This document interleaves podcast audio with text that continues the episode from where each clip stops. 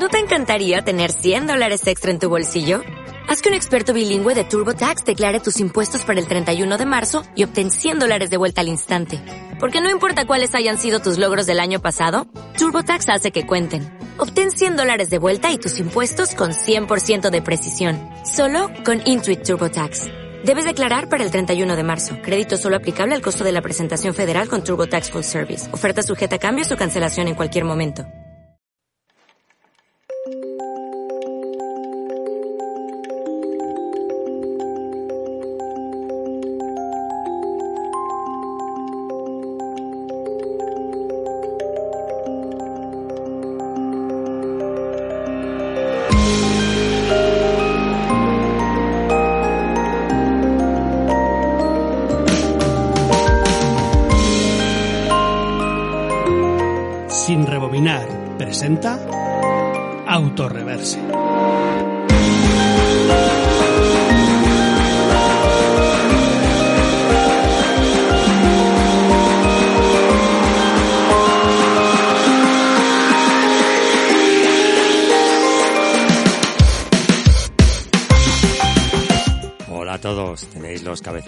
Limpios?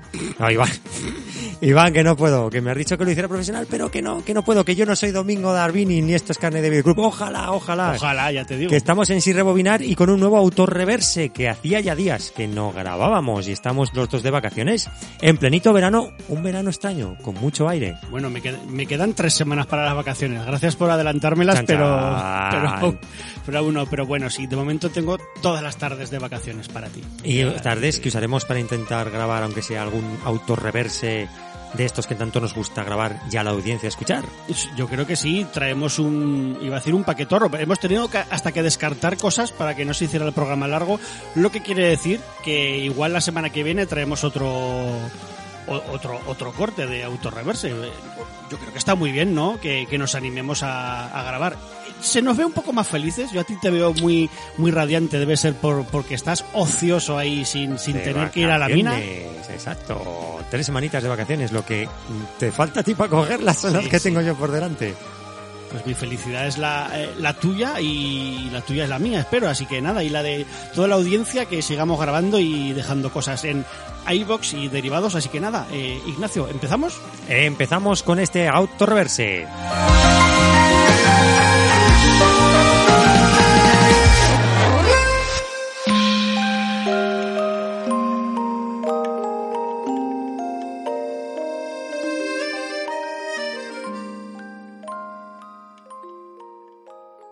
Querida audiencia, ya sabéis cómo funcionan estos autorreverses. Recomendaciones que puede ser de cualquier tipo, de película, serie, videojuego, cómic. Aunque por ahora estamos siendo un poquito, un poquito centrados ya en lo que hemos hablado anteriormente, ¿no? Somos un poco de, de libro, Iván. Vamos a recomendar series, película y videojuego en este Y autorreverse. no, no salimos mucho, ¿no? De, de ahí. De Creo nuestra que, zona de confort. Sí, algún día recomendamos algún, algún cómic y tal. pero Alguna bueno. corrida de toros podríamos recomendar, Iván. Sí, o, lo- o el tour o la vuelta ciclista, pero no, no, no nos va ni el deporte Mm. ni, ni el ocio taurino, así que nada, de momento tendréis, pues es que somos, somos, nunca mejor dicho, como todos empezamos, somos carne de videoclub. De hecho, tú has venido aquí, este programa lo, lo estamos grabando porque de vez en- iba a decir de vez en cuando, yo creo que una, do- una vez por semana o cada dos semanas, Ignacio se viene a mi casa, tomamos un café, eh, charramos, eh, ponemos a parir a todo el mundo de, del retro menos a nosotros mismos y ya de paso pues se lleva peliculicas de, de la colección para, para poder ripear y subir a ese canal de, de Sin Rebobinar. Que si os habréis dado cuenta, ¿verdad, señor Zarranz? Últimamente está poco activo, pero es que estamos ahí un poco la con las alarmas en la cabeza, ¿no? Ni no, ni no. Estamos ni en la cuerda floja, tenemos dos strike, uno más y eliminados, pero aún así en el canal estamos subiendo lo que sabemos que no nos puede tener, no nos puede traer ningún tipo de En repercusión. principio. En principio, como serían trailers y anuncios, hemos subido alguna película completa de animación de dudosa procedencia, de estas tipo gasolinera. ¿Te imaginas que esas no salten los derechos? Ojo, pero, pero incluso con estas cosas eh, descubres historias súper interesantes detrás, porque eh, te he traído una- un par de cintas, una de ellas es de La Bella y la Bestia, de Belfleir Studios, creo que sería Belfleir, bueno, no sé la pronunciación. Belevent o Bela- o Bel- Bele algo, vale, pues resulta que esa, esa, De ese estudio, horrible. horrorosa, pero portada de videoclub. Ese estudio se dedicaban pues un poquito a lo que hace eh, la compañía esta Asylum, a lo que hacía Asylum, ¿no? Más que con la película de animación de novedad de Disney. O sea, si Disney sacaba Aladdin, cogía esta compañía y sacaba su Aladdin. Pero resulta que mirando información sobre esta peli, esta compañía lo que se gastaba mucha pasta en los doblajes. De hecho, la que hemos subido, en su versión original, cuesta, cuenta con la voz de Christopher Lee. Y esta compañía tenía un proyecto de la cual hay fotos y hay eh, arte conceptual y demás, de una mezcla de carne, de imagen, imagen carne, carne, hueso, ¿no? Imagen real, con dibujos. La, la nueva carne. La nueva carne, al más puro estilo Quién engañar a Roger Rabbit, donde el protagonista absoluto era John Candy y al fallecer John Candy se quedó pues un poco en la estacada. ¿Te imaginas que igual hubiera sido el- el- el- la punta esa de flecha de, de, de- de esta compañía y a Pues- partir de ahí hubieran hecho cosas maravillosas? Ojo, que si ves el se reparto, fue toda la mierda. Meryl Streep, Michael J. Fox, el propio John Candy, o sea, un reparto tenía, estuve mirando, tenía 11 actores de renombre, pero de la altura de Meryl Streep, y resulta que los dueños de esta compañía, cuando murió John Candy, intentaron reflotar el proyecto, no pudieron y por algún motivo desconocido desaparecieron y a día de hoy son irrastreables. ¿Tú te imaginas que ahora se pongan en contacto con nosotros y digan, eh, ¿qué hacéis con esta película de animación que los derechos de autor me van a tener que pagar? ¿Qué que nos crujan o que los llevemos a la fama porque todo el mundo le flipa la- cosa que dudo visto yo no me he atrevido a darle al play eh, a, esa, a esa película no sé si Animación a la bien. altura de los fruitis, sin Sí, más. ¿no? Los frutis al lado de esta bella y la bestia son vamos eh, Picasso Pero no, no deja de ser una cosa que, bueno, pues es, es curiosa, ¿no? Que no toda la animación de los 80 era maravillosa y preciosa, teníamos nuestras cosas más flojas, pero sobre todo por la historia de esta compañía que yo desconocía, sobre todo por la pasta que se dejaban en actores de doblaje que en su versión original, pues la verdad es que eran de renombre. Y el doblaje en castellano de esa peli es muy, muy, muy bueno, ¿eh? Con actores de doblaje de primer nivel, puedes escuchar la voz del actor que dobla a Tom Cruise, bueno, una cantidad de voces muy conocidas para gente de, de nuestra generación y que sobre lo que dice Iván, que ahí tienes el canal de Sin Rebobinar, que a pesar de que ahora mismo no estamos subiendo series o pelis, pues porque estamos un poquito con el ojete cerrado, hay mucho seguimos ver. subiendo y seguimos subiendo trailers, estamos recuperando trailers muy guays, anuncios y algún que otro documental, que hemos subido un pequeño documental de Ed Wood, el que me dejaste tú de Russ Meyer, un- una persona muy interesante, con unas películas muy llamativas. Y que como, es la sí, palabra, nunca mejor dicho, que como podéis ver, pues no paramos y a base de no parar surgen estos pues sin rebobinar cuando nos vamos poniendo al día sobre lo que Iván o yo vamos viendo incluso vamos jugando incluso a la par si suena la campana no como el título del que vamos a hablar Casi, un casi poquito esta por vez encima. ha sido, ha sido así. Y si quieres empezamos hablando por, por este juego, ¿no? Que ya tiene, ya tiene unos añitos, ¿no? ¿De qué, de qué año, tú lo sabes, es este Blasphemous Pues de, el de Game juego Kitchen? es del 2019, si no recuerdo mal, de. Game Kitchen, que es una compañía que yo creo que se dio a conocer con The Last Door, que es una aventura gráfica que si no la habéis probado, echarle un ojo. Es una aventura gráfica, gráficamente, nunca mejor dicho, muy, eh, muy sencilla, cumple, pero con una ambientación, una ambientación y una banda sonora espectacular, todo muy Lovecraft, muy gótico, es una aventura gráfica muy chula. Lo que pasa que gráficamente ese título era como muy parco, muy sencillito, lo cual no quita que sea malo. Pero a base de ese juego se dan a conocer y se meten en la loquísima idea de sacar un Metroidvania, como se conocen, llamado Blasphemous. Es un título que les costó sangre, sudor y lágrimas sacar. De hecho, en fase bonus, fase bonus los entrevistamos cuando estaban en medio del proyecto y no sabían si ese juego va a ver la luz o no. De la cantidad de trabajo tan brutal que tenían por delante. Ya, ya no gráfico, que es una brutalidad, sino de diseño de niveles, que todo cuajara. Y al final el juego vio la luz de un- con un resultado espectacular, un pepino. Pe- petándolo bastante, además, ¿no? A, además nivel internacional. lo que lo peta a todos los niveles, tanto de crítica como de público, que sabes que no siempre se dan la mano, la crítica y el público. Y es un Metroidvania de libro, 2D, gráficamente pixel art, con una animación preciosa, un diseño artístico precioso, súper gótico, basado todo en la Semana Santa sevillana.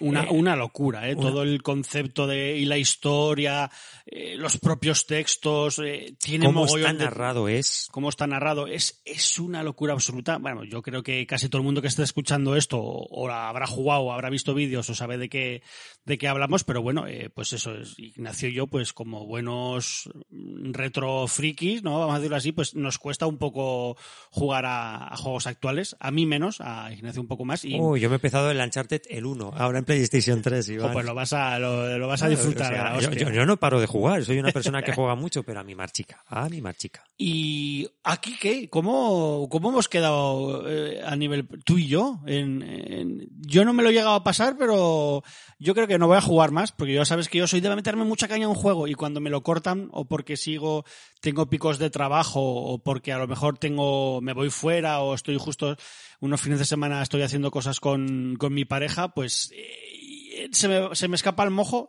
y dejo de jugar. Pero estuve enganchado dos semanas, eh, muchísimo. Y bueno, pues eh, avanza, avanzado, que creo que me quedaba muy poquito para acabarme el juego, la verdad. Me quedarían como dos o tres bosses finales.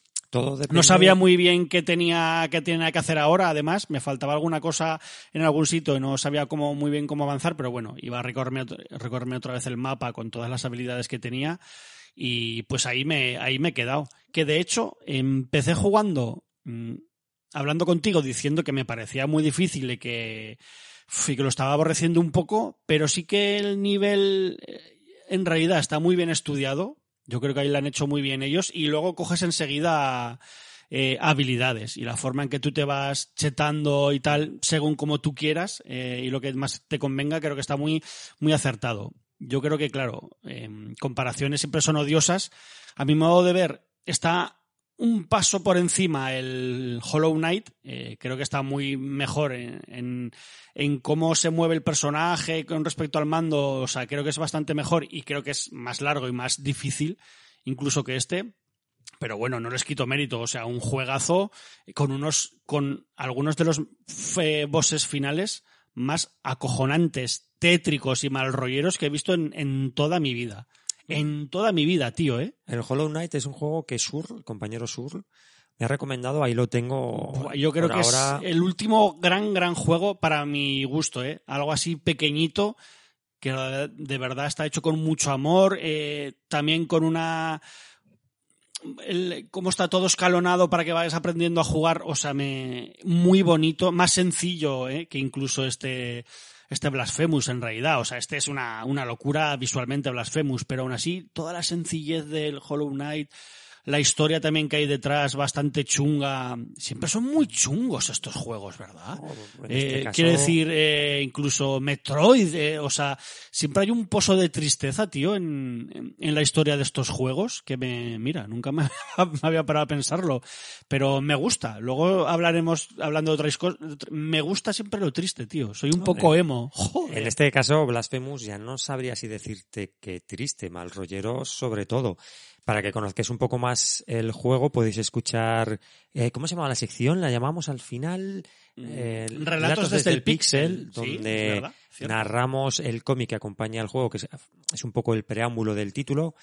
Y realmente el juego Bastante empieza con, guay, guay narrado por ti, además. O sea, muy, muy chulo que estabas con la garganta con hecha, la garganta hecha polvo, sí. y le, y le Y queda ayuda. muy bien.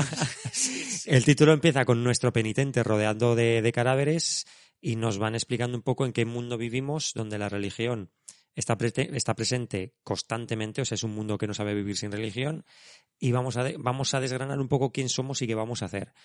El juego es muy, muy mal rollero porque para mí la religión está todo basado en la Semana Santa, como decías.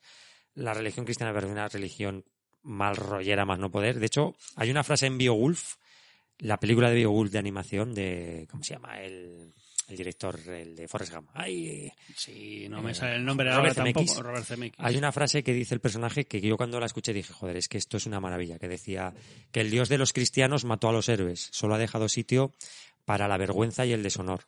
Y es una cosa que en este Blasphemous, digamos que se explota mucho. Cualquier habilidad que tú recojas en Blasphemous que mejore tu personaje te va a, te va a hacer daño, te va a costar salud, te va a costar sangre. Y por eso yo creo que tú dices lo de los mal rolleros. El, el arte conceptual de estos personajes, de estos final boss, es loquísimo. De la, parece sacados de la mente de, yo qué sé, de, de un autor tipo Cliff Barker. Son todo como formas mm, unidas de bebés, incluso. Es una cosa muy extraña. Pero el juego lo que pasa es que al ser un Metroidvania lo que está es muy bien diseñado el, el mapa y que es un juego que premia mucho al jugador conforme aprendes a jugar. Ya también te dije en su momento que es un título al cual a mí me cuesta porque yo intento jugar muy rápido. Y es totalmente lo contrario que tienes que hacer con Blasphemous. Es un juego donde tienes que ir tranquilamente midiendo cada paso. Es un juego muy, muy difícil donde puedes morir a la primera de cambio. Incluso teniendo al personaje ya evolucionado, Sí, sí. cuidado que hay momentos en que palma rápidamente. Entonces es un juego que tienes que ir con calma y vigilando cada paso que vas a dar porque el siguiente paso puede ser una trampa y que te quedes ahí seco. Entonces yo es un juego que he intentado jugar pausadamente. Y me cuesta, porque yo no sé jugar así, no sé jugar así, tengo más o menos relativamente poco tiempo y soy un ansias, intento llegar al punto de salvado para salvar la partida y eso cuesta, me cuesta más tiempo. Al final la, la prisa siempre me hace que vaya más despacio. Es un juego que a mí me ha viciado muchísimo, también porque es un juego muy clásico, ya no gráficamente, sino que es, pues, es un Metroidvania, ¿no? El tipo de juego a mí me gusta mucho cómo vas descubriendo esas habilidades para ir mm, repasando ese mapa y llegar a los rincones donde antes no podías llegar y si eres completista el juego tiene horas, todas las que necesites. Pero también tiene una cosa importante este Blasphemous que lo hemos dicho antes, que es la narrativa. Blasphemous es un juego que su narrativa es muy liosa. Eh, las pistas que te dan no son de coge esto que te doy y llévatelo arriba y lo pones ahí en ese cofre que te va a dar una llave. No, no te lo cuentan así. Te dicen el dedo del santo que hace que la lágrima de no sé qué rinda por los mon las montañas es un ejemplo que me invento. Es muy críptico todo. Exacto, es muy críptico y hace que tengas que analizar todo lo que te dicen para llegar a sacar un final bueno, porque si no os lo vais a pasar con el final malo. Y hay otra cosa del juego que me fascina. El juego cuando sale viene con doblaje en inglés, pero está el pepinazo que consigue en pasta para doblarlo en castellano. Y el doblaje en castellano me parece una auténtica preciosidad. Tiene unas voces de actores de doblaje de primer nivel que acompañan al título con esa banda sonora que hacen del juego un conjunto precioso. Para mí es top, top, tal cual.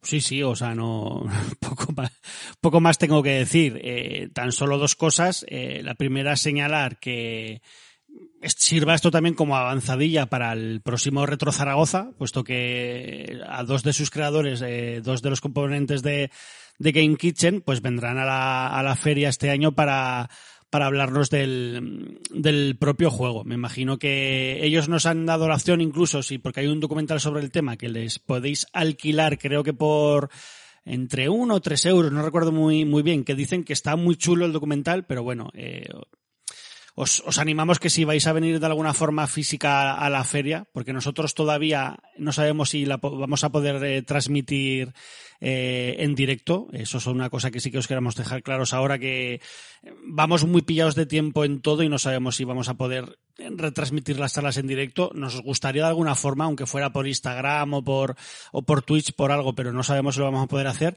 Pero eso, si vais a venir eh, a la feria, es mejor que os lo cuenten ellos en, primera persona. El, la, creación bastante tortuosa también que debió ser para ellos el, llevar a, a, buen fin este, este juego. Y la segunda cosa que os quería decir es que tanto Ignacio como yo, si creéis que veis imágenes del juego, os, os, han hablado, habéis leído, que es muy difícil y no tenéis miedo, miedo a enfrentarlo.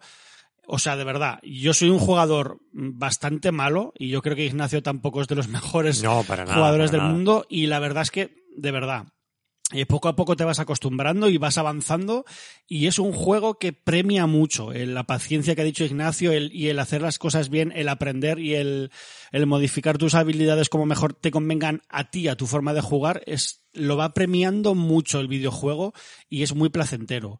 A veces el llegar hasta las zonas de salvar es más largo de lo que tú te crees y te va a dar disgustillos, pero no, de verdad, es un juego que premia mucho al jugador y que merece mucho la, la pena que, que juguéis y visto que solo no hacemos más que decir bondades del mismo, es que sí. ¿qué más queréis? Estarán con nosotros seguro Mauricio y estamos a la espera de que nos confirme otro miembro de Game Kitchen para pues dar esa charla donde nos contarán un poquito el inicio con ese The Last Door, insisto, aventura gráfica que deberíais probar y que nos contarán pues como bien dice Iván lo difícil que es sacar un juego de estas dimensiones a día de hoy en España, en este caso con final feliz, con lo cual pues siempre es una alegría que tanto crítica como público se den la mano para poner a este juego donde se merece.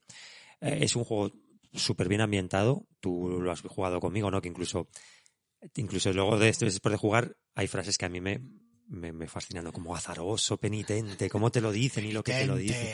Es, es una auténtica, una auténtica maravilla. Qué Juegazo, juego chungo y qué juego bueno. tío. juegazo, juegazo que podéis, pues eso, ver a, ver y conocer a los autores en Reto Zaragoza de uno de los juegos, pues, más exitosos de- del panorama español. Y jugar en muchas plataformas. Yo he jugado en, en Switch, tú has jugado En en, PC. en PC y lo tenéis tanto en Play, me imagino que en, que en Xbox también, o sea que no tenéis... No podéis decir que no podéis jugar porque es mentira. Además es un juego que requiere súper poquito.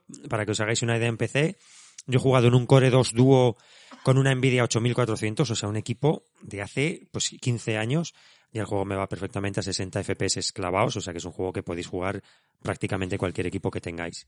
Así que ahí queda nuestra pequeña recomendación para Ahí este queda. gran juego que es Blasphemous, al cual solo le podemos dar pues la enhorabuena a Víctores Sí. y nos ha hecho pasarlo muy muy bien hasta el punto de que la sección de eh, relatos desde el pixel se inaugura con el cómic que Mm. acompaña a este juego porque a mí tengo que decir que me, me, me fascinó. Pondré un link a, a ese episodio de Sin Rebobinar, que creo que es algo bastante chulo lo de Relatos desde el Pixel. Este era cortito, pero el segundo que hiciste, de hecho, es muy largo porque es la primera parte de, de una dupla, ¿no? De, Sí. de relatos que va, que va a haber. Sí, se- bueno, en este caso la segunda, el segundo relatos desde el pixel era la historia que acompañaba el videojuego Veil of Darkness de eh, SSI, que es un relato que ya hice en su momento hace muchos años y quería comprobar si había mejorado o no. Yo creo que más o menos estoy igual. Que editaste tú poniendo la musiquita así más, que más le, le acompañaba y es una cosa que nos gustaría hacer, ¿no? Pues contar esas historias que ciertos manuales acompañaban en la época donde la memoria era un bien escaso y había que acompañar todas esas historias con papel. En este caso, Blasphemous no lo necesita, pero sí lo incluye y la verdad es que el acabado es espectacular. Además, obras de arte y de, de casi de la literatura y de la imaginación. Es una, es una pasada. Yo por mí, si quieres, pasamos página. Sí, y hablando también de tristeza, que no sería tal, pero que tiene su, su base. ¿Qué tal el Escuadrón Suicida? El Escuadrón Suicida, eh, pues muy bien. Yo para mí la, la voté casi como la película del año, pero claro, todo hay que, hay que matizarlo. Eh, para mí, eh, o sea, ver... Sin spoilers, sin spoilers, ¿eh? sin que spoiler, no la he visto. Ver en 2021, tras más de año y medio de pandemia, ver en el cine eh, una película de superhéroes, un blockbuster que funcione tan bien y que sea tan divertido y que esté todo tan bien amarrado y tan, y tan bien hecho y con tanto amor, me parece muy guay. Eh, tristemente, ¿qué es lo que ha pasado? Pues me imagino que por todo un poco en general, eh, yo creo que la gente está un poco cansada ya de superhéroes. No todo el mundo, pero mucho de mucha de la gente, ¿no? Eh, y que no es época para ir al cine también, que hay sitios en los que, por ejemplo, Barcelona, que ha estado la cosa muy chunga estos últimos meses, otras ciudades, otras provincias, pues bueno, mm, un batacazo para Escuadrón Suicida, cuando a mí me parece de momento la mejor película de DC, pero claro, es que es, es un rara avis tan tan grande este esta escuadrón suicida de James Gunn que no sé muy bien dónde dónde meterlo incluso en su filmografía. Es como es es una peli muy peculiar eh, pero sí que yo lo, creo que la puse algo así como que era el epítome de de, la, de, lo, de, lo que tiene que ser un blockbuster, dije yo en Twitter, y lo sigo pensando. O sea, es una peli que es súper divertida, con mucho humor, mucha mala baba. En este caso, bueno, está restricted, eh, tiene la R, la, muy gore, o sea, no es para todos públicos porque de verdad que es muy, muy gore. Yo me sorprendí que había muchas familias con niños pequeños viendo, viendo la peli, que claro, yo me imagino que para ellos ha sido la peli de su vida, porque ver eso cuando tienes 10, 11, 10, 11 años, 12, tiene que ser cojonudísimo, por una parte me parece muy guay, y que al final detrás de todo este divertimento haya un pozo ahí de tratar muy guay a los personajes, de darle un contexto bastante cabroncillo a todo, eh, y quién es el verdadero malo de la peli, ¿no? Que hay detrás de esa bandera por la que pasan los héroes nada más que empieza la película. Eh, el que se supone que es el malo del final, eh, o, el, o el, malo, de, el boss level casi, porque a veces parece un videojuego la propia película, anunciando ahí las fases como si fuera casi un videojuego. Parece Scott Pilgrim alguna vez. Eh, y que sea tan triste la historia de este malo también, el, el pozo que me dejó. Yo salí triste eh, cuando acabó la peli. El que te encariñas tanto de personajes que han estado haciendo chistes de pollas durante toda la peli, o sea, en plan de que parece que es una peli intrascendente, pero creo que James Gunn es un tío muy listo y que aquí la ha hecho muy, muy, muy bien. Y yo, pues, ¿qué quieres? Sí, o sea, a mí me gusta mucho más, puede algunas otras pelis de Marvel. Son distintas, o sea, todo es- son universos además totalmente distintos, DC y Marvel. eh, el tono es muy distinto, incluso con Guardianes de la Galaxia. Y lo guay es que yo creo que aúna todo lo bueno de. Jo, me estoy enrollando mucho, ¿verdad? Pero bueno, aúna, Por ahora no hay spoilers. aúna todo lo bueno de James Gunn, que es que es súper irre- irre- eh, irreverente. Es bastante gracioso, al menos con mi sentido del humor. Hay gente que no le ha gustado nada porque dice que no entra en el sentido del humor. Yo, como me ha gustado Troma, este señor viene de la Troma. viene de Troma, de, y de hacer- Tromeo y Julieta es el, guionista. Ahí ¿no? está el, el cameo otra vez de Lloyd Kaufman en, en la película. Eh, es muy es el Stan Lee, ¿no? De, Sí, de James sí, Gunn. de James Gunn es el dueño de Troma, mandan, mandan huevos. Eh, y, y lo pillas en un momento que están mucho mejor dirigidas las escenas de acción que las dos películas de, que hizo para Marvel de Guardianes de la Galaxia. Por lo que yo creo que la próxima de Guardianes de la Galaxia, que eh, él ha vuelto otra vez a Marvel, eh, puede estar muy guay porque este tío dirige mucho mejor la acción.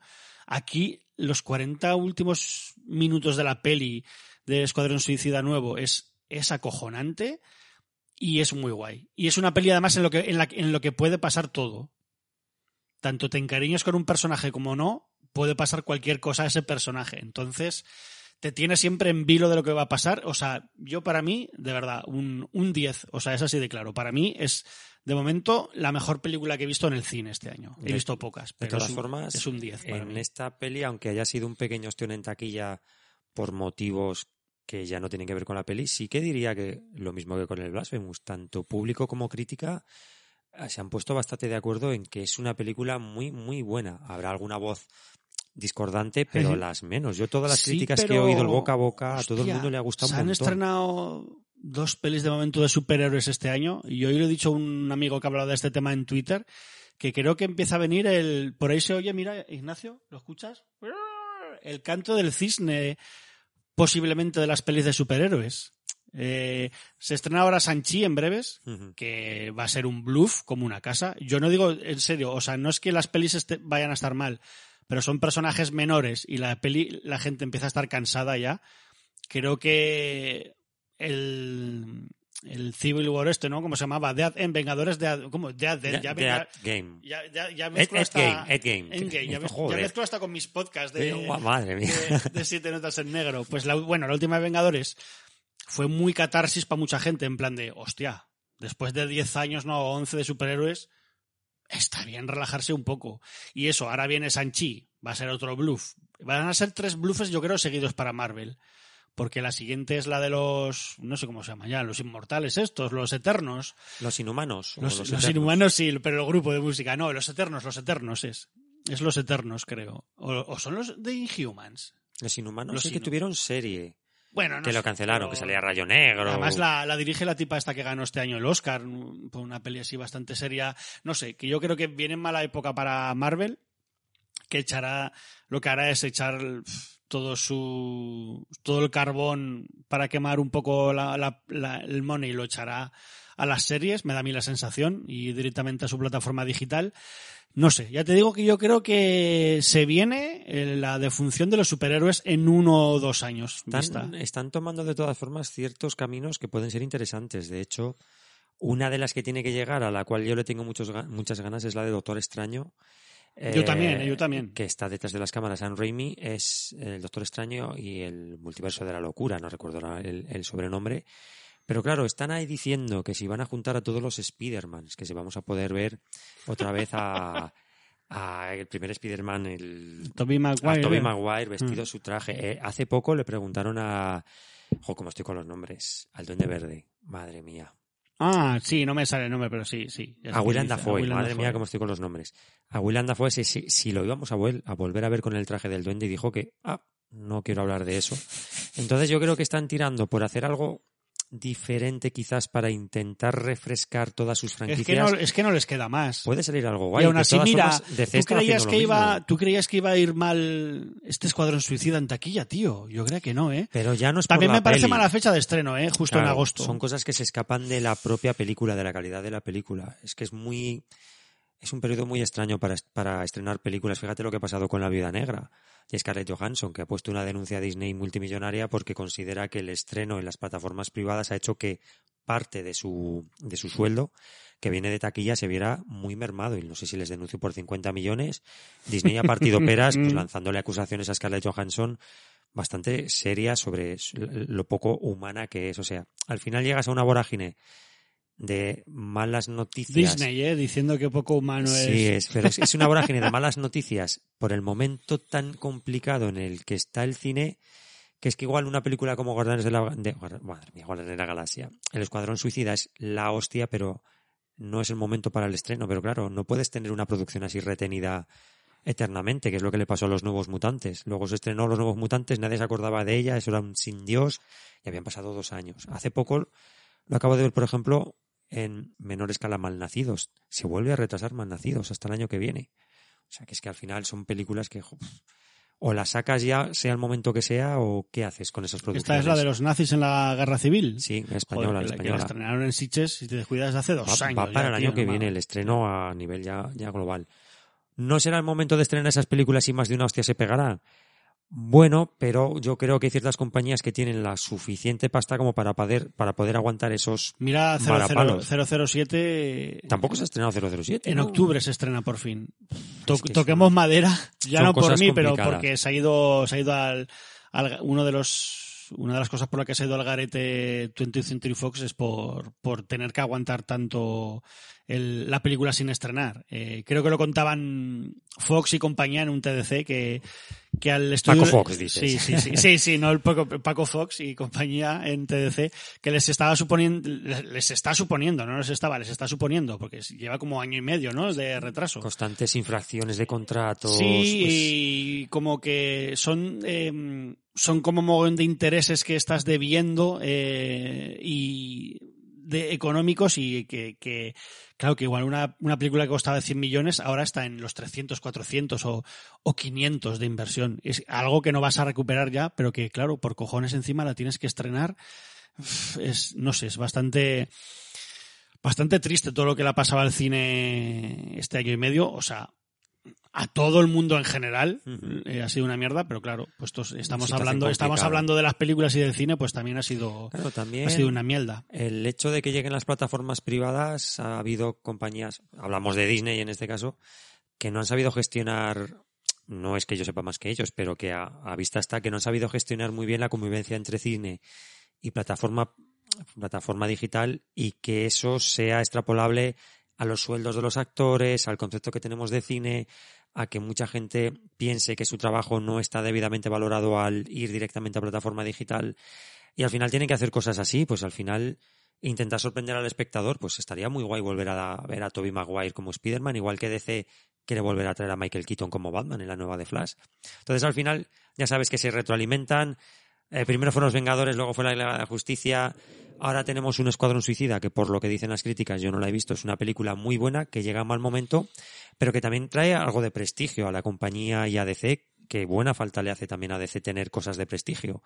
Al final hay un- por ahí un poco los tiros, tendrán la, la película de prestigio y la película que les dé dinero como sea, plataforma digital o de la manera que sea, adecuando los contratos de los actores, de las distribuidoras, a que este es el nuevo modelo de mercado y hay que cambiar todo lo que hacíamos antes, que es lo que le ha pasado a Scarlett Johansson, que se ha visto con un, que se evalúa de 50 millones de dólares, ¿eh? o sea, además del sueldo que tenga, que ha visto que su sueldo se ha visto mermadísimo. Y joder, siguen siendo trabajadores. Yo entiendo que a ti y a mí nos dicen 50 millones y dices, hija mía, que te has llevado lo que sea. Pero no deja de ser un trabajo como otro cualquiera. Sí, sí, o sea, yo comprendo. Puedo comprender un poco a Disney que, di- que diga, oiga, por favor, tal, pero bueno, la comprendería si no fuera Disney. Sí, es que es un poco a Dios rogando y con el mazo dando, Sí. que, se, que se suele decir. Pues yo me apunto a este Guardianes, joder, con Guardianes de la Galaxia, me apunto a este Escuadrón Suicida. James Gunn es un tío que es que James Gunn es curioso, ¿eh? ¿Cómo demuestra? A ti te gusta mucho, además, también, ¿no? Es que me mola James Gunn porque demuestra mucho lo que vale cuando está, pero aún lo demuestra más cuando no está. Me refiero a- al remake del Día de los Muertos con Zack. Snyder, ¿Cómo, ¿Cómo es esa peli y cuando dejas a, a Zack Snyder volver al mundo de los zombies sin ningún tipo de control y te saca el ejército de los muertos? O sea, James no- Gunn es un tío que no se nota cuando no hablaré está... del Ejército de los Muertos. ¿Qué te pareció, por cierto? No me gustó, a mí no me gustó nada. A mí me pareció una película guay, la vi y dije, "Bah, qué entretenida.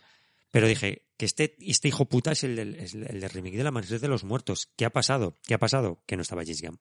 Sin más. Entonces James Gunn es un tío que cuando está, joder, flipas de lo bueno que es, pero que cuando ha estado y no está, anda que no se le echa de menos. Anda Yo fíjate que no se le echa de hasta menos. a reivindicar que yo creo que el problema es que eran realmente para un público infantil y la gente que veíamos Scooby-Doo eh, cuando éramos pequeños, quisimos sacar más de lo que había, que incluso las pelis de Scooby-Doo, que son guiones suyos, yo creo que son bastante guays con lo que se refiere al personaje. Scooby-Doo, por lo menos la primera parte, yo creo que es una película bastante fiel y coherente con los personajes. sí, sí, sí. sí. Dentro de, de- Joder, que es que es- a mí Scooby-Doo me, me parece la hostia, ¿eh? me encanta. Pero es una serie muy sencillita. A mí me pasa lo mismo con, por ejemplo, con la nueva de He-Man, ¿no? La vieja me flipa, porque tú lo sabes, que me gusta mucho, no de ahora, sino de antes. Yo, yo cuando te conocí ya lo sabías. Pero es una serie muy sencillita. Entonces sacar ahora, por ejemplo, los Masters del Universo Revelation, la gente se está llevando la- las manos a la cabeza porque estás complicando algo que en un principio era súper sencillito. Scooby-Doo es que una serie muy sencilla y la película queda de imagen real, además de que creo que ellos están muy bien elegidos, sobre todo Sarah Michelle Gellar, que ah, mira, como atamos cosas, que también sale el Master del Universo Revelation, que es la voz de Tila. Me parece que está todo muy, muy bien plasmado en la, en la realidad y el guion es que es lo que es Scooby-Doo, que es que no hay, no hay más. Scooby-Doo no es una serie súper complicada ni mucho menos. Es un tío muy inteligente. Y a ti que te molan, pues eso, tú eres fan de... O sea, es que aquí se juntan eh, la aventura, el tratamiento de personajes de mm, eh, Masters del Universo, voy a decir yo ahora. Joder, los guardianes del, del universo, De ¿eh? la ¿no? galaxia. de la galaxia. Hostia, macho, estamos finos. Se junta eso de los guardianes de la galaxia. Se junta el mal rollo de, de Super. Super es una película muy guay, ¿eh? Sí, sí, muy mal rollera. Se junta ese mal rollo y se junta eh, el, el cachondeo y el gore de Slither. Y todo eso junto, La te plaga, juro, qué buena. te juro que todo eso junto es eh, este escuadrón suicida. Más, iba a decir más para todos públicos, no, pero porque es, es muy gore y muy, y muy salvaje. Y de hecho, le, le gusta gustarse, valga, valga la redundancia, le gusta gustarse en, en ese, en ese gore y en, y en esa mala, en esa mala baba. ¿Que no te gustan los chistes de polla y tal? Pues bueno, igual los tienes que aguantar. No le pondrás un 10, le pondrás un 7, pero lo que te guste, te aseguro que te va a gustar muchísimo de la peli. ¿Te das cuenta que a pesar de que Sin Rebobinar es un podcast retro, somos muy fans de directores actuales? ¿Sabes que no- hace mucho que no decimos? Lo digo, Mike Flanagan. No lo hemos dicho eh, desde hace un montón. Y James, ya, Mike Flanagan, es que... Sí, sí. A ver qué hace Mike Flanagan. Yo, no, yo no terminé la serie, joder, del, del año La pasado. de. House, la segunda La temporada. segunda temporada no, no, Hostia. no la terminé. Me pareció espectacular. Pero es que ya sabes que yo sí, si me, mira, si en esta vida me tuviera que dar por el culo una persona, sería Mike Flanagan. O sea, no, no habría mayor problema. Es Bueno, un bueno, director bueno, que. Me, que me encanta. Y, oye, que tiene nueva serie Mike Flanagan, que va a salir en nada, a ver qué tal, en Netflix. Ya veremos a ver, ya veremos a ver, porque de hecho, si quieres, mm, eh, nos vamos y con otra cosa que hemos visto los dos y así no nos vamos de, no nos vamos de Netflix, que vamos a tenerle que decir a los, a los, a los señoros de, Netflix que están por ahí arriba moviendo el capital. Que, que, que nos den algo de dinero por recomendar aquí sus cosas como, como una trilogía, ¿no? Porque esto es una trilogía de, de películas Qué experimento más bueno. que, que empezó en ju- a finales de junio, creo yo, que a mí me pilló por sorpresa, porque no, no sabían últimamente ni que tuviera una web de cine, ¿no? Ni cosas así, abandonada, eh, o, o- o haga programas. Me pilló por sorpresa, no sabía nada de esta peli. De repente veo que estrenan en Netflix eh, un viernes una peli de terror en la que era su parte número uno basada en unos tebeos de Unos libros. en unos libros de del señor de pesadillas de R.L. Stein Style. eh, que por cierto, publicados aquí creo que en los 90 también o en los 80 en, en España, que deben ser un poco malos de, de leer, pero bueno, es, es para adolescentes y nos encontramos con este Fear Street, eh, aquí llamada la calle del miedo, imagino, ¿no? Calle Terror, Calle creo, que- Terror. creo que se llamaba aquí. Y, y era 1994. la primera parte. 1994. Y que nos encontrábamos aquí, Ignacio. Eh, yo creo que eh, ha habido defensores y detractores de la, de la peli y yo creo que tú y yo hemos sido de los, de los mayores defensores en, Bueno, ya no sé si en redes sociales, pero en chats y esas cosas sí que sí que lo hemos ido porque nos ha encantado Sí. esta trilogía que yo realmente creo que funcionan además a la perfección como eso, como lo que es una, una trilogía. Es que no, no me parece que, que me guste más una que otra. Fíjate lo que te digo. A mí te diría que cada una me ha gustado más que la anterior. O sea, ha ido a más. En mi caso sí, pero yo es que, sinceramente, a mí Netflix, o sea, no sabría decirte si es el, el malo, pero me parece que tiene cosas muy interesantes. Tiene mierda, pero claro, en el volumen de producción que tiene, tiene cosas interesantes. Y este, En el siguiente programa hablaremos de otra cosa de Netflix que me ha, que me ha gustado. Yo he sido eh, alguno de los que muchas veces se caga en ellos, ay, pero siempre no- me dan sorpresas muy buenas. Yo es que en Netflix no me parece para nada el, el diablo, ni mucho menos al revés. Yo creo que están dando cosas que a mí personalmente pues me, me están alegrando estos días. Y una de ellas fue esta Calle Terror, trilogía que como tú dices, se estrenó una película a la semana que si no recuerdo mal era algo que ya llevaba grabado y estaba apalancado dos años porque se quedaron sin distribuidor.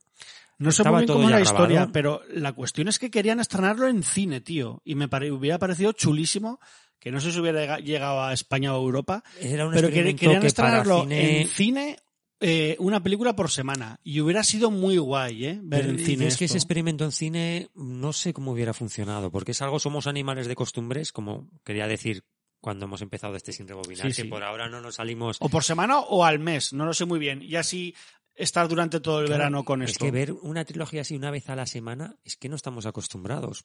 Pero bueno, no deja de ser un experimento que no sé cómo hubiera funcionado, pero que en la plataforma digital de Netflix ha funcionado bastante bien, con una publicidad bastante interesante, porque mi sobrino, por ejemplo, Santi, estuvo en Málaga, ha estado en Madrid y había mucha Y publicidad por todos y los yo en lados. Barcelona y en, en cada, en cada ciudad era A mí distinta. eso me parece una chulada. Te por mandé, ejemplo. a ti no te mandé la de Barcelona Creo que, que te ponía Tascagat o algo así. No, no, no me la mandaste. No me la mandaste. Bueno, es y un poco... aquí que decían en qué miedo copón o algo así, te lo juro, no ¿eh? en lo. Zaragoza, En pues Zaragoza no era- creo que era algo así, qué miedo copón o algo así. Yo si ¿eh? veo un cartel de esos me lo llevo. Cuando estrenaron la serie de Cristal Oscuro, man, y unos, cuartos, A mí unos me- a cuantos mí me carteles. diste- o tú o Molinsky me disteis Yo uno, te di uno tú. de Cristal Oscuro. Bueno, eh, yendo un poco a la base, la producción y demás, que estamos un poco como que tenemos, oímos campanas pero no sabemos muy bien de dónde. Lo que nos cuenta esta calle terror es la maldición de una bruja, Sarafir, que en el 1994, que es el presente en esa en esta línea temporal, o sea, en esta en esta ficción, vuelve a resurgir pues debido a un encontronazo que tienen dos eh, pueblos serían, ¿no? Dos pueblos que son contrapuestos. Es el típico, sería como Springfield y la de los Simpson, que nunca recuerdo cómo se llama el otro pueblo. O sea, son dos No pueblos que se, que llevan muy mal, ¿no? Y eh, pues bueno, hay un encontronazo entre ellos. Uno es el barrio obrero, el barrio pobre, el otro es el barrio pijo, que siempre le va muy bien. Hay un, encontronazo y hace que esta maldición de Sarah Fier resurja. La primera parte es un slasher que bebe directamente de los slashers de los 90, sobre todo de, de Scream.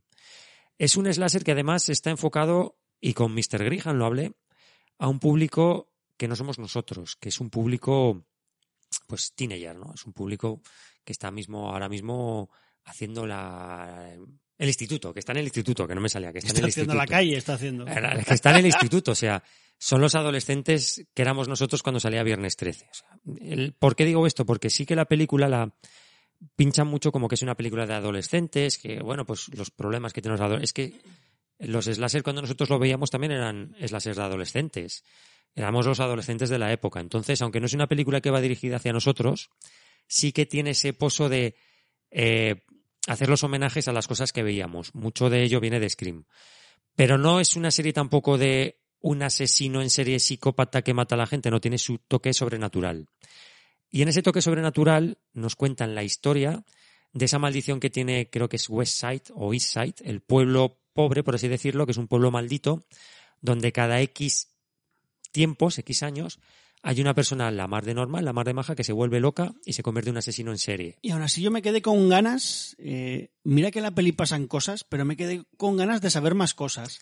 Eh, Que ojalá contaran más. es que ¿eh? yo creo que por ahí irán los tiros en Eh, futuras... Con respecto a los pueblos y el- los malos rollos entre ellos, tal, me quedé con ganas ahí de, de que estiraran más ese chicle. Sí, Pero yo creo bueno. que, que por ahí irán otras partes que saquen, que yo creo que sacará más partes de Calle Terror, porque creo que ha sido un éxito. Yo creo que contarán esas historias. Eh, estos asesinos que salen en este pueblo cada vez en cuando, que es gente normal, son, se convierten en asesinos en serie de la noche a la mañana.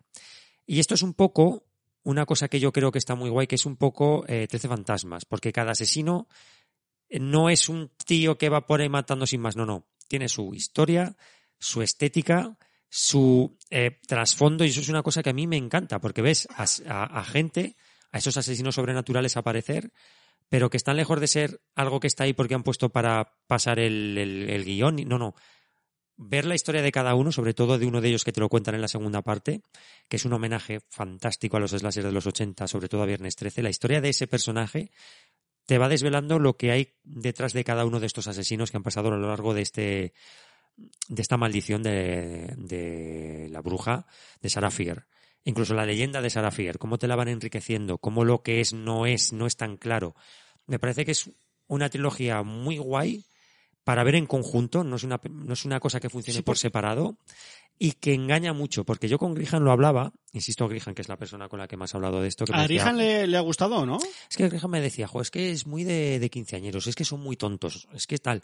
Decía, tío, es que estos quinceañeros son los quinceañeros que veían Viernes 13. Lo que pasa que nuestros 15 años no son estos 15 años. Pero bueno, tiene sus historias de amorillos y ese Y- rollo. Y, yo- y está un poco bien adaptado para que guste a chavalería ahora Es y para muy- que nos guste a nosotros también. Es una yo. serie muy, muy ecléctica. Tienes Mm. eh, de todas las razas, de todas las orientaciones sexuales. De hecho, la historia es una historia homosexual de, de dos chicas que su amor no está bien visto porque una de ellas lo acepta, la Sí, otra que yo no. creo que aquí algunas veces no se puede quejar un poco de meter cosas con calzador y yo creo que aquí está bastante Pero bien es que esas cosas, todo. es, es que esas cosas existen, o sea, es que a estas alturas esas cosas ya nos tenían que chirriar, o sea, me tendría que chirriar más a mí que en una película de los 80 no hubiera ningún homosexual o que el negro siempre fuera el gracioso, o que lo mataran al primero de todos, que ahora, o sea, es, que es la, la realidad que, que hay ahora y que seguramente habría, pero tapada en ese 94. Lo que a pesar de todo este pozo de quinceañerismo, de tontería sentimental, de inclusión social, cuando menos te lo descuidas, viene una escena donde hay una barbaridad de masacre sanguinolienta y dices, me cago en la mar, ¿cómo nos has engañado? O sea, has puesto esto que parece para todas las edades y de repente me lo invento. Sale el asesino con una motosierra y se ve cómo desmiembra a la protagonista que hasta ahora... Y no se le caen los anillos. Y eso va eh, durante toda la serie, o sea, durante toda la serie, durante la trilogía, empieza. En la primera parte al final hay momentos muy chungos. En la segunda parte tiene momentos que son la hostia. Y en la última, que es la de Y la última 1666, es súper chunga hasta que tiene una ambientación. cambia, por ejemplo. Vamos Claro, a decir. es que es una serie que va viajando en el tiempo, digamos que va haciendo Hacia atrás. flashbacks, va haciendo flashback de el pasado y el futuro.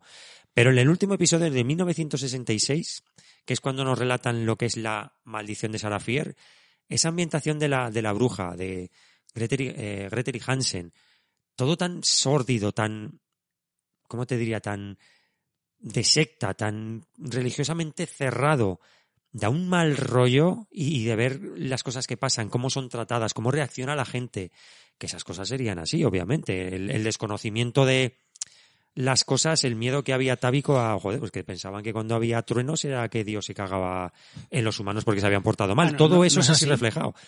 En esa época sí, todo eso se refleja. Que viene la peste, eso es que esta señora, pues, ha copulado fuera del matrimonio, nos ha traído la maldición, vamos a matarla.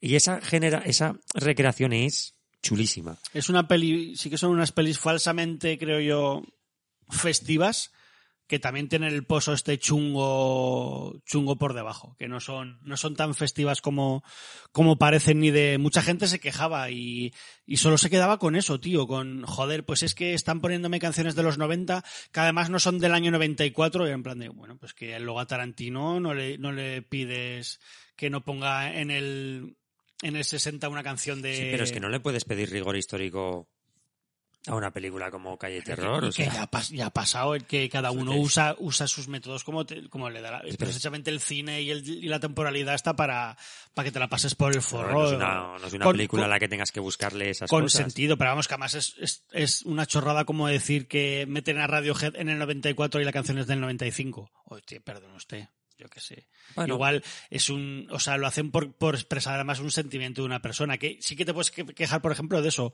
Joder, pues siempre que estás triste mete script. Bueno, pues igual está un poco pillado por los dedos, pero que usen una canción de otra época, chico, yo qué sé, que es para ambientar. Y, y no es. Y- o porque mola, deja también que, que, que quiera molar la película un poco. Si a la hora de sacarle punta y sacarle fallos, eso no suma varios fallos. O sea, la trilogía no está exenta de fallos. Lo que pasa es que como experimento, me parece que el resultado es muy, muy bueno. Y si se volviera a repetir, yo creo que esta fórmula se puede llegar a pulir.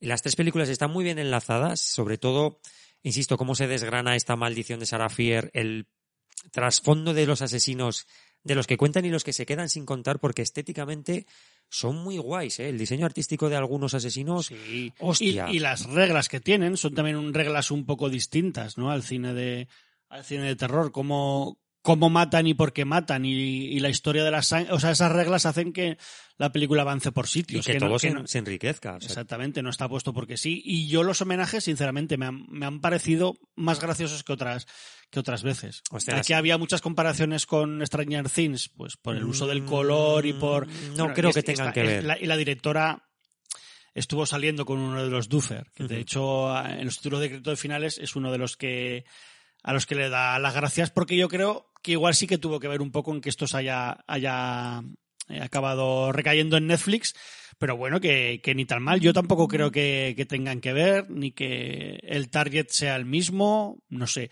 Y a mí ese principio homenaje a Scream me parece muy, muy bonito y muy, y muy bien llevado como está. Y lo que te digo, si hubiera sido todo el rato así la peli, me hubiera cansado. Pero es que la peli no va, no va de homenajear. Va de otras cosas y va de cosas más chungas y es una historia de una bruja además al, eh, y ver la historia del pueblo eh, viendo hacia atrás, o sea, esa mirada hacia atrás conforme con los años y, y cómo va enriqueciendo a los personajes, a los del presente, a los del pasado, no sé. Yo creo que la peli es más, tiene más cabeza de lo, de lo que parece y, y está muy, y está muy Está guay. todo muy cuidado, incluso. Pues eso, Sí. la, la maldición de Sarah Fier, la leyenda de esa bruja, eh, la- las películas están hechas hacia atrás. La última sería la primera. El cómo evoluciona esa, leyenda, eh, Calle Terror 1966, cómo repercute en Calle Terror 1994, en cómo esa leyenda ha hecho pozo en ese pueblo, cómo todo el mundo conoce la leyenda de Sarah Fier, las reglas de Sarah Fier, ese poema que le cortaron la mano. Es muy Candyman en ese sentido esta, esta película. Eh, yo insisto, creo que es una Que trilogía. por cierto, en- hablando de la, perdona que te interrumpa, de la, de la tercera parte, claro, el responsable de la banda sonora es Marco Beltrami, que es el de, el de las películas de Scream y... Twin esta- Peaks también era Marco Beltrán. no, ese es Baladamenti. Ah, sí. Eh, este es el de Scream y el, eh, aquella época. Eh, me hace gracia porque casi no hay música, o sea, hay poca música incidental, creo que se llama, ¿no? O sea, eh, hay mucha banda sonora de grupos de los 90 y de los Sí, 70 y instrumental eso, como tal. Pero en la última parte, en la, el, todo el trozo del principio de cuando es el 1766, creo que es, ¿no? 1666. 1666. Eh, ahí sí que se deja, deja que haga más cosas y es, y es, y es bastante guay toda la, la música que hace ahí. Y en O sea que cada un- 1984. Cada uno tiene su, su espacio siempre para, para hacer sus cosas guays. Los efectos, la música, los personajes creo que están bastante guay actuados. Es guay, es guay. La de 1984 también tiene sus momentos musicales. Yo diría que de las tres, 1984 puede ser la que más guste en general, porque es Viernes 13 total. O sea, y además de que nos van desvelando ya un poco más sobre cómo funciona Yo, si tú- La si- maldición de si Sarah tú tuvieras que elegir, estéticamente 1666 me parece una chulada. a mí la primera, fíjate tú, es la que más, igual por sorpresa, que no me lo esperaba la que, más me me gustara. gustó, yo creo que la del medio. Pero bueno, también tienes tu razón en eso. La sorpresa de la primera ahí se queda. Yo terminé de ver la primera y dije, hostias, qué ganas tengo de ver, porque además ya sabía cómo iba a ser el proceso, qué ganas tengo de que llegue el viernes de la semana que viene para continuar la historia. Porque claro, la, esta 1994 acaba de una manera muy abrupta, muy continuará, pero te quedas con ganas de más, sobre todo porque has visto ese festival gore que te ha sacado de todo lo que has visto anteriormente en la película de quinceañeros con sus problemas de quinceañeros. Que insisto, que estas películas van a los teenagers de ahora, igual que Viernes 13, pues iba a los teenagers de por aquel entonces. No son, no son los mismos 16 los de antes que los de ahora, pero el target es básicamente el, el mismo núcleo de edad. sin rebobinar, autorreverse, approve, estas Fear Street. Totalmente, totalmente. Yo recomendaros que si os ha hecho algo de gracia o os han molado, que, que vayáis a la filmografía de, de esta directora, esta Lake Janiak, que tan solo tiene una peli anterior, que ya desde ya de hace unos años, que se llama Honey Moon, eh, que yo pude ver en Sitges con mi buen amigo Pinker, eh, José, y es muy guay la peli. También llena de sorpresas, tan solo dos actores casi en, en toda la peli, eh, como dice el título, en una, en una luna de miel un poco peculiar, algo está pasando ahí y eso, una película con sorpresas y para que veáis que ya eh, tenía ahí su cosita esta directora, ya, ya, tenía ahí los miembros bien, bien preparados para hacer lo que, lo que, lo que nos ha regalado ahora, sobre todo a los fans del, del cine de género. Eh, Ignacio, llevamos una hora. No sé si quieres dejarlo o, o quieres continuar. Te diría que pusieras algo de música y terminamos con la recomendación de una serie. Perfecto. ¿Y qué, qué quieres poner? Te diría que pusieras algo de la banda sonora de Fear Street. Fíjate lo que te, lo que te digo, pero algo acústico.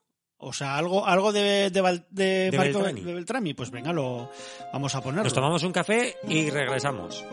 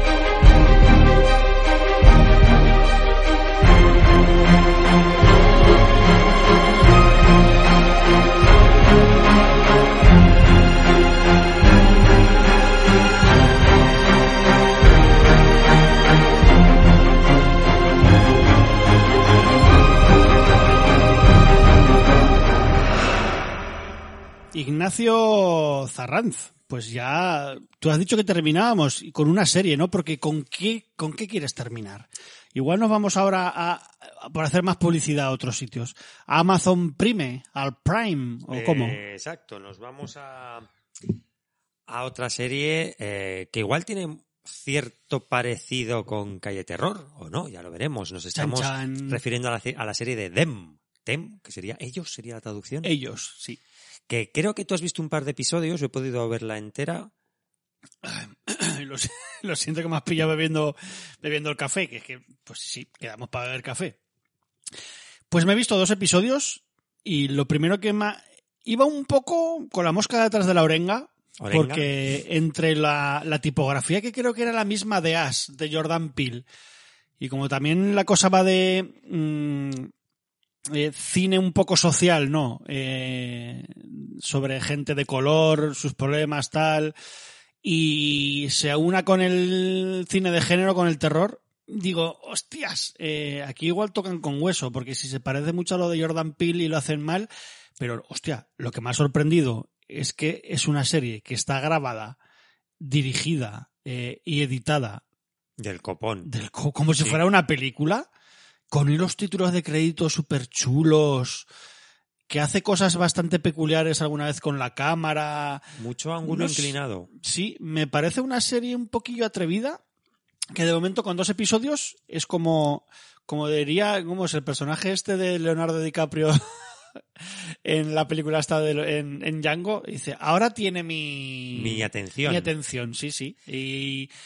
de momento la serie tiene mi atención. No sé si da, tú me has dicho que sí, para los 10 episodios que creo que son, que uh -huh. son más y, ni más ni menos que 10, pero está bastante... Es una peli que va sembrando semillitas eh, que te hacen verla porque hay cosas que quieres saber qué es lo que está pasando ahí, que no tienen que ver incluso con la, trama, con la trama central. Como que va soltando cosas que te dice, ¿qué coño está pasando aquí? Es y que... que cuando se pone terrorífica, que de momento tampoco lo es tanto, porque ya solo el pavor social, bueno, ahora contarás tú de qué va, eh, el cómo los ven a ellos por ser negros ya da bastante miedo, realmente. O sea, te hace poner mucho en situación de lo que pasaba en esos años que son años 50. Sí, des- después de la, creo que es de la Segunda Guerra Hmm. Mundial. Eh, pues, hostia, en lo que es ser alguien negro en, eh, en esa zona de Estados Unidos, la verdad es que es bastante, ya te digo, es, es bastante terrorífico lo social que tiene la peli,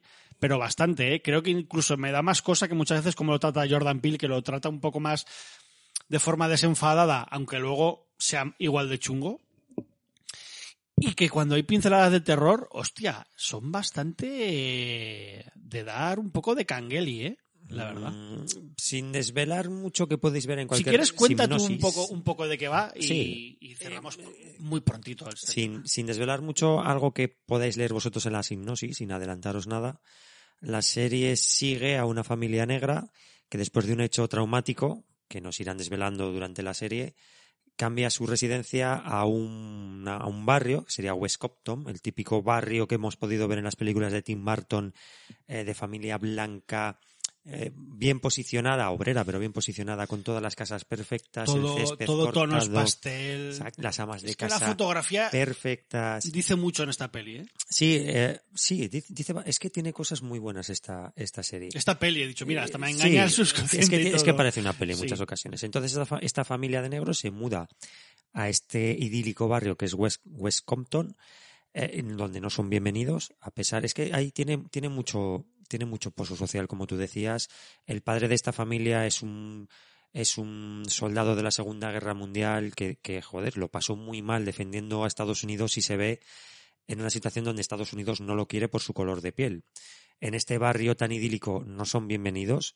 De hecho, ellos ya saben, esta familia, insisto, que ha tenido un, un hecho muy traumático, sabe que no van a ser bienvenidos, pero están, están muy unidos, es una familia muy fuerte y realmente lo que esa, ese barrio les puede hacer, ellos están dispuestos a superarlos, gracias a la unidad familiar.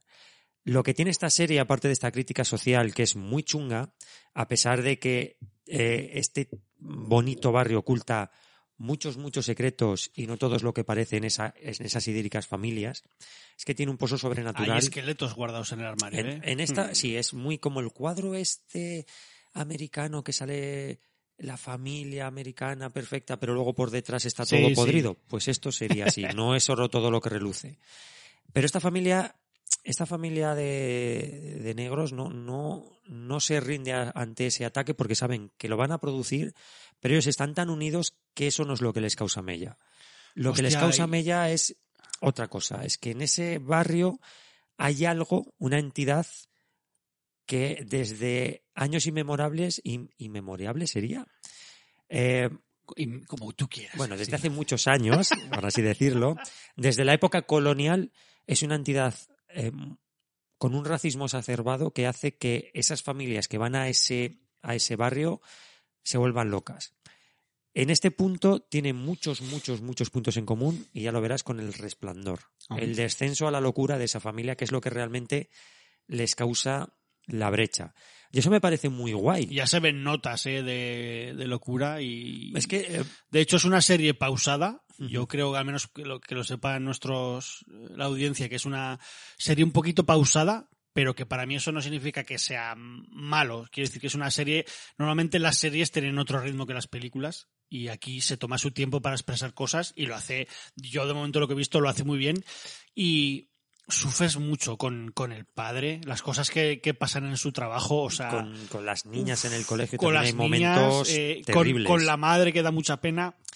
Pero- De momento es una, es una serie, ya te digo, a mí el terror no me ha llegado a sobrecoger, pero lo social y, y, lo- y las cosas chungas que les pasan a ellos, uff, me hacen pasarlo bastante mal, ¿eh? Pero, pero es que todo eso, ya verás que esta familia eh, le hace frente, o sea, puede superarlo. Es una familia muy fuerte. De hecho, es una familia de armas tomar. Pero cuando esa entidad sobrenatural, dicho, sí, sí, vez. cuando esa entidad sobrenatural les empieza a pudrir y empiezan a no saber diferenciar la realidad de la ficción, es cuando esa familia se resquebraja. Porque les ataca en los miedos que cada uno tiene y es una serie que además no deja nada a tu imaginación, o sea, está explicada de pe a pa de una manera muy conveniente, muy chunga, de hecho hay un par de episodios donde previamente te dicen, ojo, que lo que vas a ver es muy fuerte, es una recreación eh, muy dura, pero puedes acudir a la página web donde los actores te cuentan cómo se rodó todo. Hostias. Pero ojo con lo que vas a ver, porque tiene un par de episodios que son muy, muy chungos, pero mucho, ¿eh? Que para que la propia serie te avise de que lo que vas a ver no puede, puede dañar tu sensibilidad, ojo que no se ve todos los días. Pues a ver qué tal. Yo creo que, que esto ya son datos suficientes para animar a, a la audiencia a que, a que se acerque, porque tam, tampoco creo que sea una serie que, que esté que viendo mucha gente, ¿no? Me da a mí la sensación que no ha llamado tanto Yo la no he atención. visto mucha pero, información, sí que cuando bueno, yo, por el- ejemplo, yo mismo no me había acercado a ella todavía, no sé muy bien por por qué. Hubo- por racistas. Hubo un, pues hubo un pequeño ahí empuje con el tráiler, que es un tráiler muy bien montado. El tráiler sí que llamó mucho la atención. Realmente sí que es algo que puedes llevar al terreno de Jordan Peele para lo bueno, para lo malo, que siempre hemos dicho que esa vuelta de tuerca que le da Jordan Peele pasa del drama a prácticamente lo, lo spoof, lo, irónico. Esa vuelta de tuerca aquí no lo da. Porque realmente, insisto, lo que causa el daño es esa entidad sobrenatural que les va pudriendo por dentro ellos pueden hacer frente a cualquier daño físico que esa, ese, ese barrio tan perfecto que no lo es les pueda causar. De hecho, la madre es, ojo, atate los machos con esa madre, no le toque los cojones. Pero claro, cuando ya no se pueden, no pueden hacer frente a ese miedo que bebe mucho del resplandor. No hay cementerios indios de por medio ni hostias en vinagre, ¿eh? pero es un, es un miedo que les vuelve locos poco a poco, que no saben diferenciar. Ahí es cuando realmente la familia se derrumba. Y lo guay es que tú te vas derrumbando con ellos, porque tú tampoco diferencias bien. Es que tú no diferencias bi- bien Ya, ya. cuál es la realidad y cuál es la ficción. Y cuando ya empiezas a diferenciarlo, los personajes malos, entre comillas, son tan guays, es que están tan bien hechos, son tan hijos de puta, que, hostias, que ya estás tan involucrado que dices, yo estoy sufriendo. Eso, eso es una serie que a Susana se lo decía, de, hostia, ver un episodio y no puedo ver dos seguidos, ¿eh? es una serie que me angustia. Yo este último, igual hasta mañana no sigo, ¿eh? Ya te digo yo que... Y eres el segundo. Pues te, te pasará conforme más te metas en, en- en la espiral de locura, más te pasará. Es una serie de ver poco a poco porque es que realmente es una serie que te, que te absorbe la energía. Es una serie que da muy mal, muy mal rollo. A te mí, por lo menos, consume es lo que ahí me ha pasado. A, a la propia familia, qué guay. Decir además que el- es una serie, o sea, que concluye, son 10 episodios Sí. con, con su final, y que esto es una, una antología. Sí, eh, la segunda temporada será, es una serie que empieza y acaba. La segunda temporada irá de otra familia en otro Esta sitio. no recuerdo además qué, qué nombre tenía. Ay, lo había mirado antes y no recuerdo qué nombre tenía esta, esta temporada. ¿Tiene algún sobrenombre? Sí, Eh, tiene ah, un mira, sobrenombre eso no lo que no lo Yo la pone en ningún lado, como pero se la, han, se la han dicho. Y no me- tiene un sobrenombre así bastante peculiar. Yo sí decir que este año en Netflix, creo que fue este año o a finales del, del año pasado, yo creo que fue a primeros de este 2021, se estrenó en Netflix también una peli mm, bastante parecida, no sé si era inglesa, que se llamaba His House, eh, como su casa, pero aquí se, se, se tituló Casa Ajena, que también es una, una pareja de inmigrantes que llegan en, creo que es en patera, llegan a, a Inglaterra y los, meten, los tienen que meter en una casa de acogida, pero por problemas legales ellos no pueden salir de la casa. Tienen que estar ahí, les llevarán comida, cosas, ellos no pueden hacer vida fuera de la casa, tienen que estar ahí hasta que pasen unos trámites, una, dos, tres semanas y entonces ya sí. Y ahí también se encuentran con un ente que hay dentro de esa casa y hay muchos paralelismos sociales con, eh, con los problemas de, con el racismo, con venir eh, del tercer mundo a intentar buscar un, eh, una salvación, etcétera, etcétera. Eh, yo decir que esta sí que a mí se me hizo un poco pluf, con algunos aciertos, pero no me terminó de llegar. Pero bueno, igual si os mola este rollo así pues, más social y que trata pues problemas raciales como, como esta serie que, que os está hablando sobre todo Ignacio, pues ahí tenéis también esta peli que se llama Casa Ajena en Netflix, que igual os mola el rollete. Yo de decir eso, que me quedo bastante de lejos con, de momento, con lo poco que he visto de, de ellos. Mira. ¿Ellos era? Dem, Dem. sí. La de Casa Ajena no la he visto, me la, me la voy a apuntar. ¿ves? Hasta, hasta para nosotros hacer esto sin rebobinar Sí, nos sí. reporta cosas chulas para, para ver. Es que Sí, lo bueno que tiene esta serie es que eh, además del rollo social, del rollo racista que tiene, es que la parte sobrenatural está muy bien llevada. Y los personajes, insisto, los sobrenaturales, si queréis decirlo de alguna manera, hay alguno que, hostias, que son tremendos, con una, una actuación detrás. De hecho, hay uno que te decía en concreto, que cuando la termines de ver ya te diré, que es, que es, es- es el último tramo, hay un personaje que, que se come la pantalla, un actor que, que hace de malo, que es que se come la puta pantalla. Es, maravilloso. Guay, guay. El Pues tema ya- sobrenatural está muy bien llevado y, y hace que la serie, pues,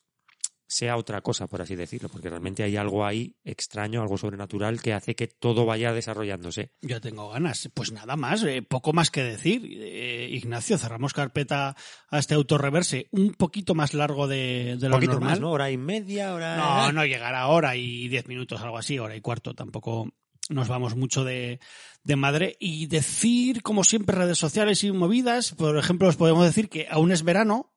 Con, con el pepino en la mano podéis escuchar las, las, los dos episodios, ¿verdad, Ignacio? De, de esa playlist que hemos con- confeccionado entre todos los oyentes de, de Sin Rebobinar y Retro Zaragoza, que son cuatro horas y cuarto o algo así, creo yo, cuatro horas y pico de, de canciones y anécdotas eh, contadas en, pues por nosotros mismos o por vosotros, incluso en audios y leyendo vuestras historias. Yo creo que ya nos ha contestado bastante gente que se lo han pasado muy bien y que es como muy veraniego ir en coche pues con, con los programas o en el autobús, etcétera, etcétera. Y decir que tenemos redes sociales que como Retro Zaragoza estamos en Twitter, Instagram y Facebook y que como sin rebobinar estamos en YouTube y en iBox y plataformas de streaming la que prefiráis. Pues eso, eh, Google Podcast, Apple Podcast, Spotify o lo que queráis. En YouTube hace mucho que no subimos los programas, pero es que como estamos un poquito con el culo preto y porque estoy un poco vago de luego hacer cosas,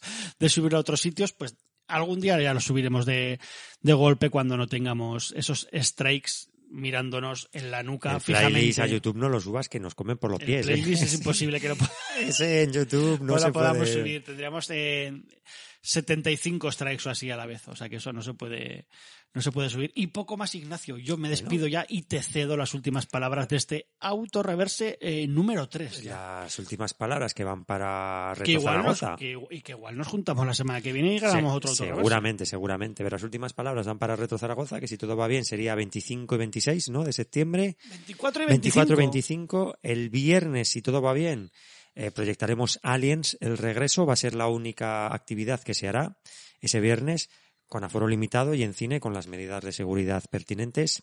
Esperemos que sea un pequeño éxito porque va a ser una feria un poquito más complicada que en otras ocasiones y que Totalmente, proyectada totalmente legal, eh, gracias también a la ayuda de, de los amigos de Tiempo de Culto, Y- eh, sobre todo de Juan, que ha sido el que nos y ha totalmente gratuito, por supuesto, como se, ha hecho, como se ha hecho siempre. los contactos gratuitos y con regalitos. Y nosotros estaremos por ahí, pues presentando un poco la película y haciendo un poco el paripé.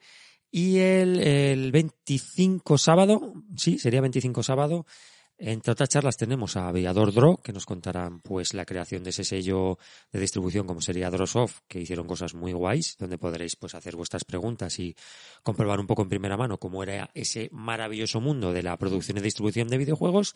Tendremos, como os ha adelantado Iván, a los creadores de Blasphemous, contándonos un poco la historia de, de Game Kitchen y cómo empezaron de lo poquito, pequeñico, pequeñico a ser lo que son hoy día y que sin rebobinar pues también tendrá su podcast donde hablaremos de adaptaciones de eh, videojuegos de películas. Nuestro estreno en, en En vivo y en directo. Retro Zaragoza. Va a ser muy interesante porque, claro, hay maneras de trabajar que estaremos ahí explicando un poquito cómo... Y los mojones, y los mojones. Claro, y para terminar, los Mojon Twins, el grupo de, de creación de videojuegos eh, actuales para plataformas clásicas, donde, pues ellos dicen, no tenemos muy claro de qué vamos a dar la charla. ¿Sabes lo que les pasa? Que pueden dar tantas charlas que es que no saben de qué darla. Porque, claro, los Mojon Twins han sido los creadores del motor, del, de lo que se empezó llamando la churrera, que ha ido evolucionando, que con ese motor han sacado juegos de Spectrum, pero de una calidad brutal. Es que tienen tantas cosas que contar los Mojon Twins que a ver de qué nos dan la charla. Van a venir, se van a juntar por primera vez en una feria a dar una charlita. Y bueno, yo espero que sea una feria que sabemos que va a ser complicada, pero una feria que sea pues un poquito como poco una feria de, de amiguetes que nos podamos juntar con aforo limitado, estar en el cine lo más tranquilos posibles Sí, con yo las creo medidas que cabrán, cabremos unas unas 80, 80, eh. personas así, sí. Y que no, no creo que se llene, va a ser complicado este año, pero bueno, si nos estáis oyendo y sois de Zaragoza o alrededores, pues oye, acercaros que por ahí estaremos, pues viendo la película de Aliens, escuchando historias de gente que empezó distribuyendo juegos en este maravilloso mundillo, pero que previamente tenían una carrera musical muy guay, como era Aviador Draw. Y eso, pues a la gente de Blasphemous, a nosotros contando, bueno, pues hablaremos de todo un poco, porque hay videojuegos que adaptan películas que eh, hay cosas muy curiosas por ahí, ¿eh? que no todo ese de Atari hay cosas muy curiosas por ahí. ¿eh? Rebuscaremos. Rebuscaremos y hablaremos de cosas guays. y intentaremos ser disfrazados, fíjate lo que te digo yo. Ahí ya me has pillado. Me, miras así con ojillos, no sé qué tendrás en mente, pero algo... La verdad es que no, me, acaba de salir... No sé, lo que no tengo en mente nada. Tengo todo y nada. Miedo me da, miedo me da. Y poquito más, Iván, a ver si podemos ir grabando estos autorreverse o sin rebobinar hay que terminar el de álbumes de cromos con el compañero diciendo desde mayo. Pero cae ya, con suerte cae ya. Iremos adelantándoos o recordándoos y refrescándoos pues estas fechicas para Reto Zaragoza un poco cuál va a ser el contenido de esta feria Insisto que sabemos que es una feria delicada, pero oye, por favor, estar allí apoyándolo, que en estos momentos es cuando más necesitamos que os acerquéis para, pues, para sentirnos queridos y arropados. A ver si viene el compañero Darhum, eh, no sé si vendrá también el compañero Fernando Retrocabeza. Bueno, a ver con quién nos juntamos tanto en la película de Aliens como en estas charlicas tan interesantes que vamos a tener. Pues sí, y yo ya he dicho, nada más. Nos vemos si hay suerte la semana que viene. Fíjate si somos optimistas. Y yo por mí ya está todo dicho. Hasta luego, amigas me haces el gesto, que, ah, que quieres que, que saque el casete, ¿no? Pues Hombre, a la lumbre de la buena radio. a la lumbre de la buena radio, ya sabéis que apagar, sacar el casete de. de. joder, de, vuestro reproductor. De vuestro reproductor, ¿eh? Y sobre todo, guardar la cinta para poder escucharla al siguiente día sin rebobinar.